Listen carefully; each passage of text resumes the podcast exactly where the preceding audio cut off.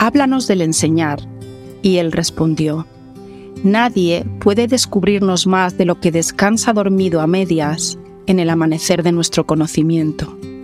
El pedagogo que camina a la sombra del templo, en medio de sus discípulos, no les ofrece su sabiduría, sino más bien su fe y su afecto.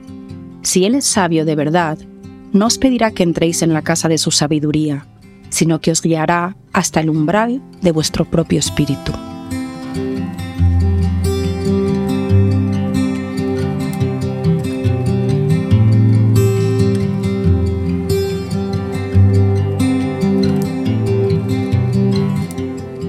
Hoy vamos a hablar del Enneagrama 7, de ese territorio que vive en nosotros, esto es importante recordarlo, y que también es un tipo de personalidad. Entonces, pertenece a la triada de la mente.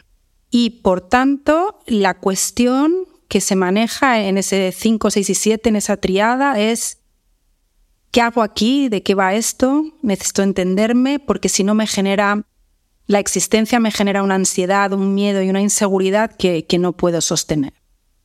Entonces, el 7, la estrategia que utiliza en esa, en esa posición de, tratar de comprender, de tratar de, manejarse con la existencia, lo que hace es busco la parte placentera de esta experiencia vital, de esta, de esta oportunidad de estar aquí en la Tierra, y huyo, niego la parte más dolorosa, más oscura, más complicada. ¿Cómo lo hago? Lo hago en la mente, que es donde habito, y ahí yo tengo la capacidad de controlar, de manejar, de imaginar, de anticipar. Está ocurriendo todo a nivel teórico, a nivel abstracto. Ese es el refugio que, en, donde, en donde se recoge el 7 para manejar sus emociones dolorosas, sus dificultades. Entonces, vemos que esto es una, estrategia universal que todos conocemos. Hay un mecanismo dentro de nosotros que nos, de hecho, estamos diseñados para perseguir el placer y huir del dolor. Y esto es lo que hace el Enneagrama 7. ¿Cómo, ¿Qué estrategias utiliza? Bueno, una de ellas es la idealización, el ver lo positivo, el centrarme en los aspectos más apetecibles, más estimulantes, más interesantes de la vida. Entonces hay un espíritu, eh, lo que se vive, la energía que se vive ahí es un espíritu aventurero, un espíritu curioso, que está siempre como a la expectativa de, qué va a ocurrir, qué, puede ocurrir de divertido, de, interesante, de especial, de apasionante. Quiero, quiero mantener ese estado alto de energía, ese optimismo y esa positividad para, de alguna manera, ir acorralando, escondiendo, empujando al fondo de mi subconsciente todo aquello que me duele, que me molesta, que me cuesta. ¿Qué ocurre con ese mecanismo que obliga a estar en un estado muy alto de energía todo el tiempo y a escapar? Hay un estado como de huida hacia adelante, hay un constante movimiento. Tengo que estar en movimiento en mi mente creando planes, anticipando, imaginando escenarios apetecibles y luego también estoy en movimiento en la, en la vida, en, hago planes, viajo, pruebo cosas, tengo experiencias, todo aquello que me proporcione bienestar y placer y que me mantenga en ese estado alto, energético, optimista, positivo. Esa, esa experiencia tiene un coste. Uno de los aspectos que, vive el 7 es una permanente frustración, una permanente insatisfacción. Es como una especie de pozo sin fondo que por más que lo trato de llenar con comida, con sexo, con incluso lecturas estimulantes, aprendizajes, filosofías, viajes, no acaba de, llenarse. Estoy siempre huyendo, ese, ese es el mecanismo, estoy huyendo de mí, estoy huyendo de, aspectos difíciles que viven en mí, de mi niño herido, de mis miedos, de mis inseguridades. Estoy huyendo del aspecto doloroso de la existencia, del confrontarme con que la existencia implica pérdida, implica muerte en última instancia, como charlábamos, hablábamos de ello al hablar del Enneagrama 5 y del 6. Estos son los grandes temas con los que nos enfrentamos los seres humanos y gestionarlos nos lleva a distintos escenarios internos. En el caso del 7 es el escapar, el idealizar, el crear una burbuja en donde yo vivo feliz, estoy divertido, estoy disfrutando. Y un poco la filosofía es la de, ahora quiero estar bien, ya pagaré mañana, ya afrontaré mañana lo que cuesta, lo que es difícil. Entonces hay una, una dinámica que se parece mucho a, bueno, que es la dinámica misma de la adicción. Hay un aspecto adictivo en busco aquello que me proporciona bienestar y sobre todo que aplaca el malestar, que lo, que lo anestesia, que lo duerme. Como he dicho, puede ser a través de muchos recursos, el sexo, el juego, la búsqueda de placer en, en el viajar, en el explorar distintos escenarios, tener distintas parejas, enamorarme. El caso es estar en un estado de, de bienestar para adormilar ese, ese monstruo o ese demonio o ese, ese dolor que asoma de vez en cuando la cabeza y que me niego a, mirar, me niego a confrontarme con ello, ¿no? Entonces, el precio a pagar es ese, o sea, hay, una, hay la, sensación del, de ese eh, glotón que quiere llenarse y llenarse y ese estómago nunca se satisface, no hay nunca una sensación de plenitud, no hay nunca una sensación de, satisfacción, hay una permanente frustración. Otro del precio, otro de, los, de, los, mm, de lo que hay que pagar, ¿no? de lo que cuesta el coste de, de este estado de supuesto bienestar y placer, que no lo es tal, es el hecho de que yo tengo que estar muy pendiente de, lo que necesito y de proporcionármelo. Y eso me dificulta la relación con el otro, en el sentido de que el otro se convierte en un medio que me va, que me va a proporcionar lo que necesito. Hay algo en el, en el territorio del 7 que es un poco oportunista, porque el otro me sirve, me sirve para divertirme, me sirve para aliviar el malestar, pero cuando deja de servirme, cuando, por ejemplo, estoy en una relación y la relación empieza a plantear conflictos, dificultades, prefiero alejarme, no me interesa. No, no, no es lo que buscaba. Prefiero mantenerme en un nivel superficial en el que todo son risas y todo son diversiones. No quiero profundizar, no quiero exponerme a la posibilidad de, de que haya malestar. Con lo cual, hay una cierta soledad en el 7, en el sentido de que no llega a crear una intimidad real con el otro, a profundizar, ni siquiera una intimidad real consigo mismo. Ese es uno de los grandes sacrificios en el fondo, porque para poder experimentar con total plenitud la alegría, tenemos que también saber quedarnos en la tristeza. Si no, nos relacionamos con nosotros mismos como de una manera muy muy superficial, muy, muy de, pasada, sin querer ahondar en quiénes somos. Todo es, todo queda en la superficie, todo es eh, lo, inmediato, lo rápido, lo, lo que está más, más accesible, pero no voy, no voy dentro, no voy, no profundizo, no voy a encontrarme con quién soy realmente. Y entonces me pierdo tanto mis grandes alegrías y mis grandes em, momentos de, sentido, de, conexión conmigo y con la existencia. Y también, por supuesto, evito eh, esos momentos de, dolor y de duelo, que es lo que, lo que me motiva, ¿no? Cuando soy un 7 o cuando estoy, cuando la energía del 7 está operando en mí, que es algo que, insisto, es universal en todos nosotros, este mecanismo de defensa.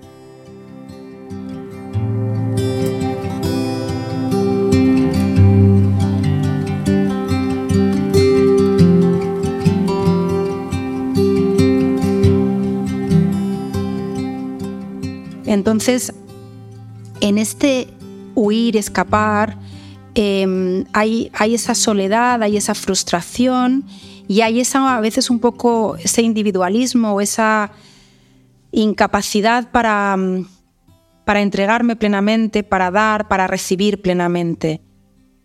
En el 7 también, en ese territorio, vemos como hay una especie de complejo de Peter Pan. Me niego a crecer, me niego a, porque el crecimiento pasa por un sufrimiento consciente.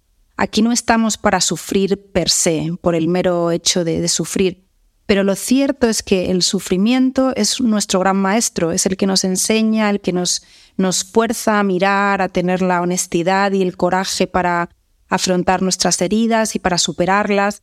Entonces el sufrimiento consciente nos lleva a una madurez y a un crecimiento. Cuando yo niego esa experiencia, me, niego a mí mismo esa experiencia, permanezco en ese territorio del niño que, que, de alguna manera vive en su mundo de fantasía y de ilusión y juega con sus juguetes y está contento, pero, pero no crezco, me quedo pequeño, hay una inmadurez, hay una incapacidad para, para realizar mi pleno potencial como ser humano. Me quedo en ese complejo de Peter Pan, de niño o de adolescente que solo quiere divertirse, que solo quiere jugar. Y jugar es una parte muy importante de nosotros. El juego es fundamental. Y la inocencia y la curiosidad, todo eso son cualidades del siete. Y son cualidades preciosas, pero necesita completarse con ese otro lado, con el lado más oscuro, más pesado, que tiene la existencia, pero que trae esa conciencia y esa sabiduría. Una de las eh, fortalezas que, tiene este, este neatipo es el, hecho de que, obviamente, como, como, vive en la mente, como parte de la triada del pensar, y hay esa necesidad de, de, mm, descubrir, esa curiosidad, ese, ese entusiasmo, es una mente que, va, que es muy ágil, es una mente muy muy capaz de, integrar información, de sintetizarla, de ser creativo. Hay una enorme flexibilidad, una gran capacidad para ver, para asociar ah, ideas que aparentemente no están conectadas y que, y que hay esta capacidad de, síntesis, ¿no? de ver qué hay de, común. Son muy buenos en el proceso de brainstorming para crear posibilidades. Todo eso son las grandes fortalezas del 7, porque es lo que cultiva, ¿no? Esa, esa rapidez, esa, esa energía alta, entonces, esas capacidades, cuando están al servicio de huir del dolor, se traducen en lo que hemos ido describiendo, esa compulsividad, ese constante, esa cosa casi maníaca de estar en constante movimiento, probando distintas cosas, porque al final la mente, cuando no está en un estado de, de quietud y de paz, lo que está es siempre en la duda, probando, es esto, es esto otro, no hay una claridad, no hay un sentimiento de, de certeza interna en donde puedo confiar en mi voz interior que me está guiando. Si no, si no estoy conectado conmigo mismo, no puedo escuchar a esa voz interior que me guía y que me va indicando el camino. Entonces vivo en esa mente, en, en, la India la llaman la mente mm, del mono, ¿no? Ese mono que salta de una rama a otra, que está constantemente en movimiento y ese movimiento es parte de, bueno, si pruebo aquí, si pruebo allá, si experimento aquí, si experimento allá, en algún momento llegaré a encontrarme, llegaré a encontrar la felicidad, pero no está ahí, está yendo hacia adentro. Es precisamente el camino inverso, no es ahí fuera, en esa infinidad de posibilidades, sino hacia adentro, atravesando el dolor, quedándome en contacto con lo que hay, sin huir de ello y después, cuando ya lo he metabolizado, cuando ya lo he procesado, alcanzando ese estado natural de paz, que es consecuencia natural de haber metabolizado el dolor, haber extraído la, enseñanza de, ello, ¿no? Pero eso lleva tiempo, es un proceso, no lo puedo, primero, si huyo de ello, no lo voy a experimentar, e incluso cuando me adentro, he de respetar que tiene unos tiempos, que es un proceso, es como un estado de gestación. Son nueve meses, no puedes acelerar el proceso.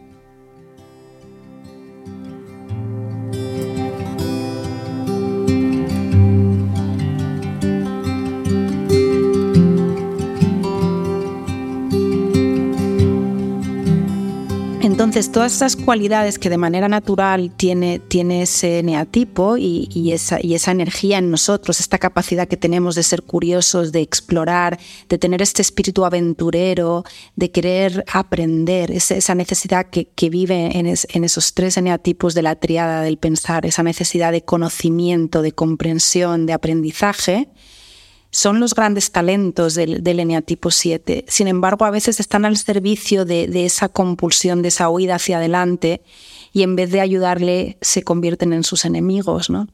Entonces, el 7 se sana estando en el presente, no huyendo hacia el futuro, no creando escenarios en su mente desconectados de la realidad, porque una de las cosas que, le tiene así activo y, entusiasmado al 7 es la anticipación. Está creando en su mente unas ideas, unas imágenes, unas posibilidades que encierran una potencial felicidad y es la anticipación misma la que le, da ese, subidón, esa sensación de excitación. Luego la realidad suele ser decepcionante porque la realidad es imperfecta. Todo lo que he creado en mi mente puede, puede ser idílico, pero cuando me confronto con la realidad, el viaje ese que había imaginado, pues me encuentro con que hay aspectos decepcionantes, hay partes de la ciudad que están sucias,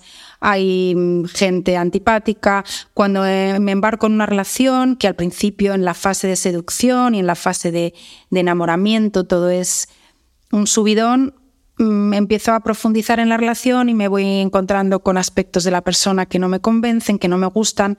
Y ahí en el 7 hay una tendencia a escapar, a quemar los puentes. Si la persona no me hace bien, no me proporciona felicidad, no hace mi vida más cómoda, prefiero prescindir de ella. Entonces, en vez de vivir en el futuro y en toda esa especie de despliegue de posibilidades, el gesto es el opuesto, es estar en el presente, en contacto con lo que hay aquí y ahora, sea lo que sea que vive dentro de mí, sea lo que sea que vive fuera, la realidad de mi día a día, la realidad de mi relación con mis seres queridos, la sostengo con sus altos y bajos y crezco en ese proceso y estoy en contacto con, con la realidad y conmigo mismo y no en ese mundo de fantasía que he creado en mi mente. Entonces vamos a ver cómo como siempre, ¿no? Dependiendo del instinto, todas estas, todos estos aspectos se manifiestan con unas ciertas particularidades.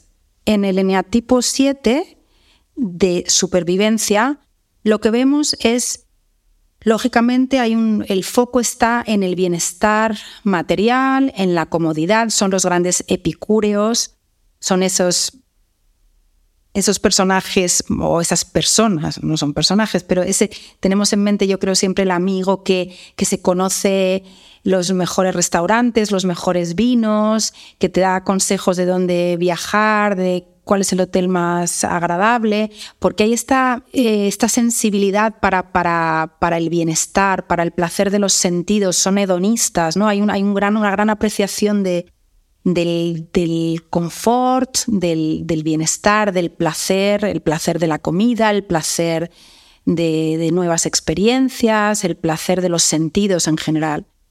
Entonces, el foco está ahí, hay un enorme terror a no contar con esas posibilidades económicas porque el poder experimentar todos esos placeres me garantiza estar a salvo del dolor de estar estancado en una situación incómoda, difícil.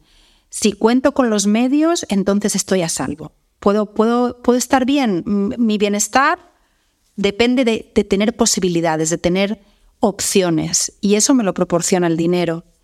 Entonces, para el 7 de supervivencia es muy importante esa, esa, esa libertad de, de poder elegir y de contar con los medios para ello. Hay un enorme miedo a, haberse desprovisto de, de, los medios para, para, poder moverse libremente y experimentar y, y, sentir ese, ese, placer y ese bienestar que, que alivia el dolor.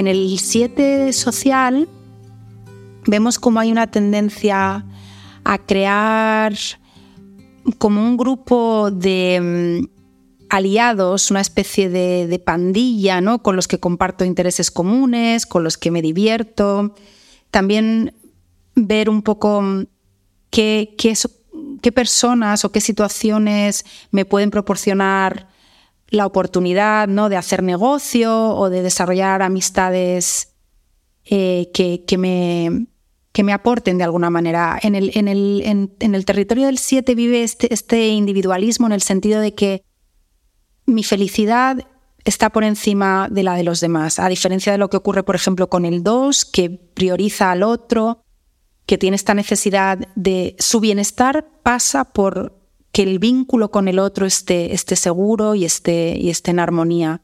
O el 9, por ejemplo, hay esta misma necesidad de pertenencia, ¿no? de, de, estar en, en, en, buenos términos y, y, en, y, de sentirse incluido, de sentir que pertenece. Y para eso, para garantizar que eso ocurra, entonces priorizo al otro, me amoldo al otro. El 7 es lo opuesto en ese sentido, es todo es acerca de qué necesito yo, qué me hace bien ahora, qué me apetece, qué no quiero.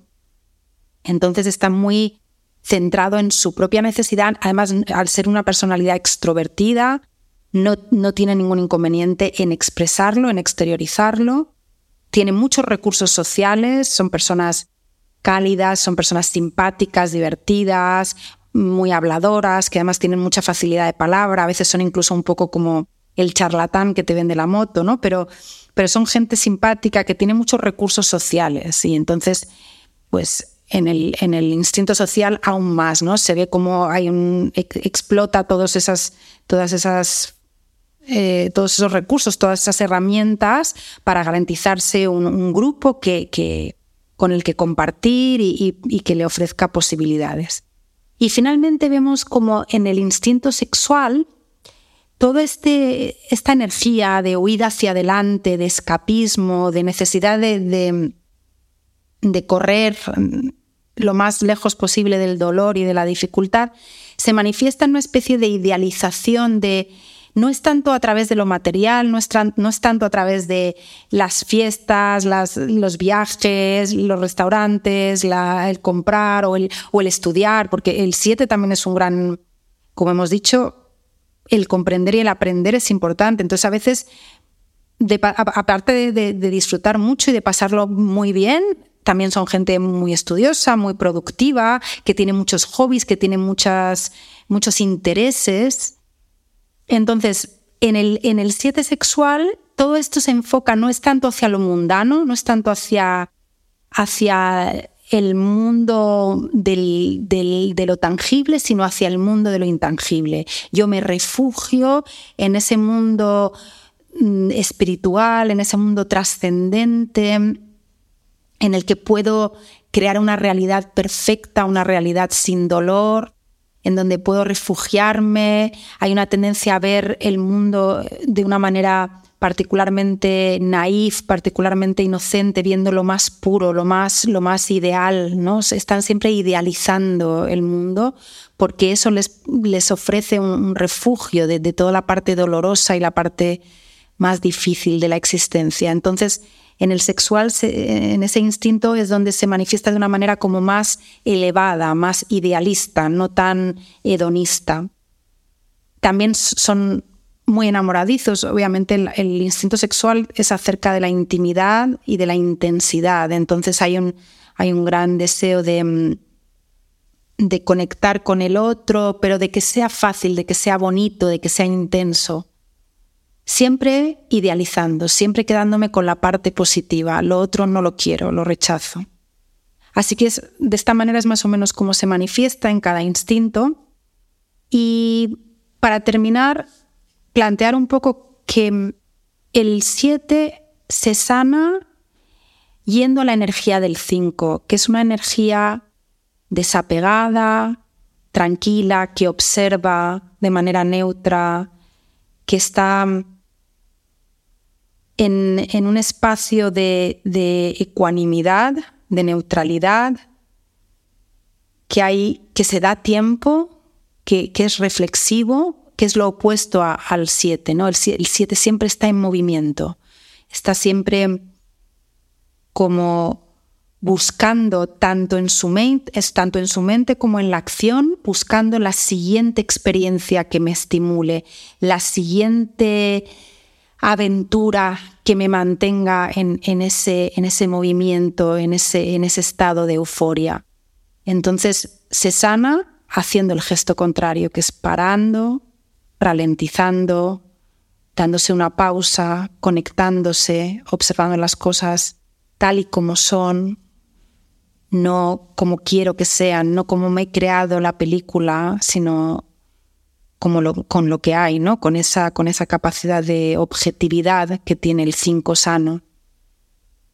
Y definitivamente el aprendizaje para ese territorio en nosotros y para los eneatipos 7, el aprendizaje es esa alegría que busco, que es una, alegría un poco ficticia en el sentido de que es insostenible. La existencia no está planteada así. En la, existencia hay altos, hay bajos, hay pérdidas, hay ganancias, hay diversión, hay aburrimiento, hay lo cotidiano, el, manejarme con, con aquello que no parece particularmente excitante o ninguna aventura, sino que es me levanto, hago mi rutina, cumplo con mis compromisos.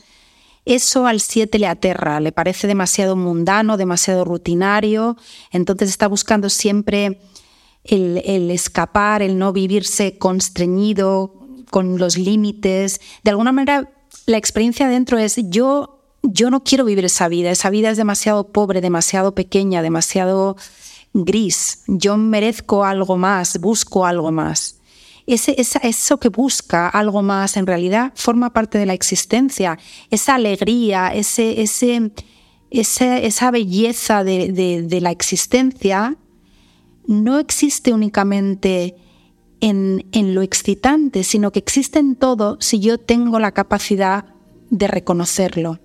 Si yo tengo la capacidad de pararme, conectarme con mi corazón y, y darme cuenta de que el estar vivo es una alegría en sí mismo. Esto es un regalo, estoy vivo.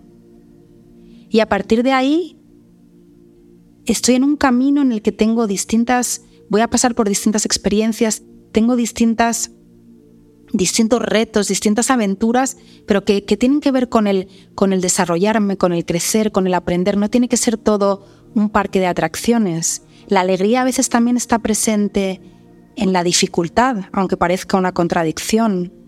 La alegría de superar mis miedos, la alegría de perdonar, la alegría de, aprender de mis experiencias, de mis errores.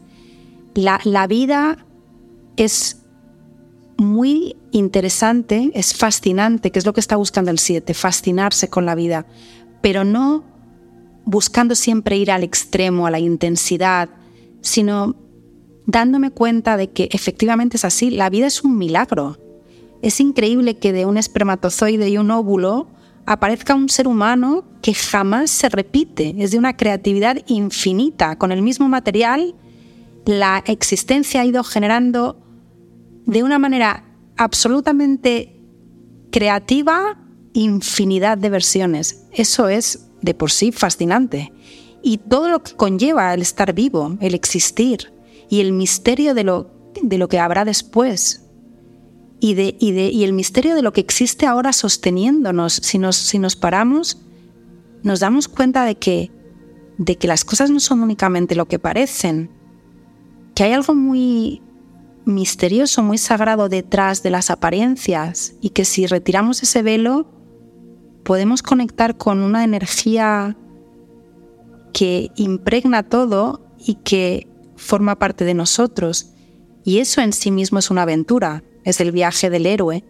Entonces, para el 7, el aprendizaje es ese, el darse cuenta de que, de que de por sí ya está embarcado en algo muy, muy misterioso, muy interesante, que es fascinante y que no hace falta crear escenarios aún más chulos, porque esto ya de por sí es, es algo increíble.